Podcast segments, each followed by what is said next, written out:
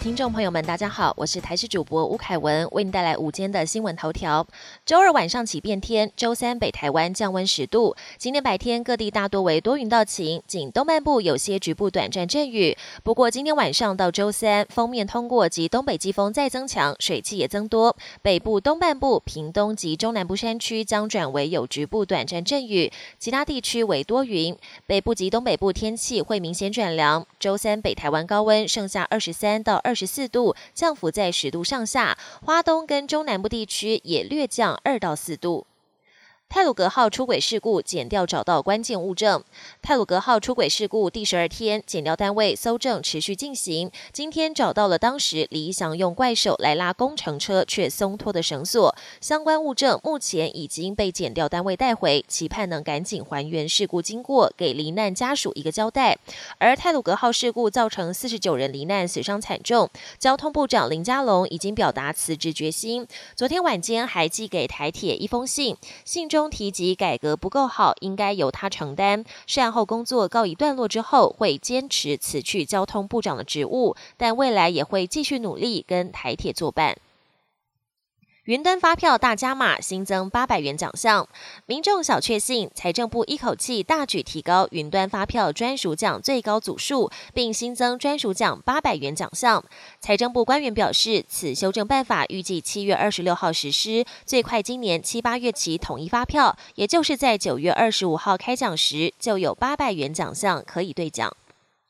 国际焦点：中国欲主导半导体供应链，拜登表示，美国投资不能等。美国十二号在白宫召开半导体峰会，台积电、三星以及英特尔等十九家公司高层受邀出席。美国总统拜登表示，中国计划主导半导体供应链，美国应该强化国内半导体产业，投资不能再等。英国第二阶段解封，酒吧、餐厅重启，人潮涌现。英国的疫情趋于缓和，跟一月份疫情高峰相比，最近英国每日确诊人数减少了百分之九十以上，死亡人数也大幅降低。英国从十二号开始进入第二阶段解封，餐厅和酒吧的户外空间重新营业，体育馆也重新开放。伦敦以及部分城市的街道，十二号一早就出现排队人潮，不少民众迫不及待出门购物。日本政府拍板福岛核废水排入海，目标两年后实施。日向菅义伟召开内阁会议，正式拍板将福岛第一核电厂核废水排放入海。根据了解，福岛第一核电厂在三一一大地震中遭海啸袭击，发生轻爆，需持续灌水冷却反应炉。但从三一一强震发生至今，已经累积约一千个储存槽，超过一百二十万吨核废水，达到储存槽整体存量九成。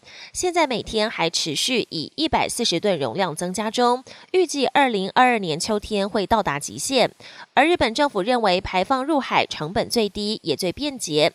日本政府也承诺会协助渔民促销产品等，若造成损失将由东电赔偿。而东电预计两年后开始排放，并在二零四一到二零五一年间完成排放。本节新闻由台视新闻制作，感谢您的收听。更多内容请锁定台视各界新闻与台视新闻 YouTube 频道。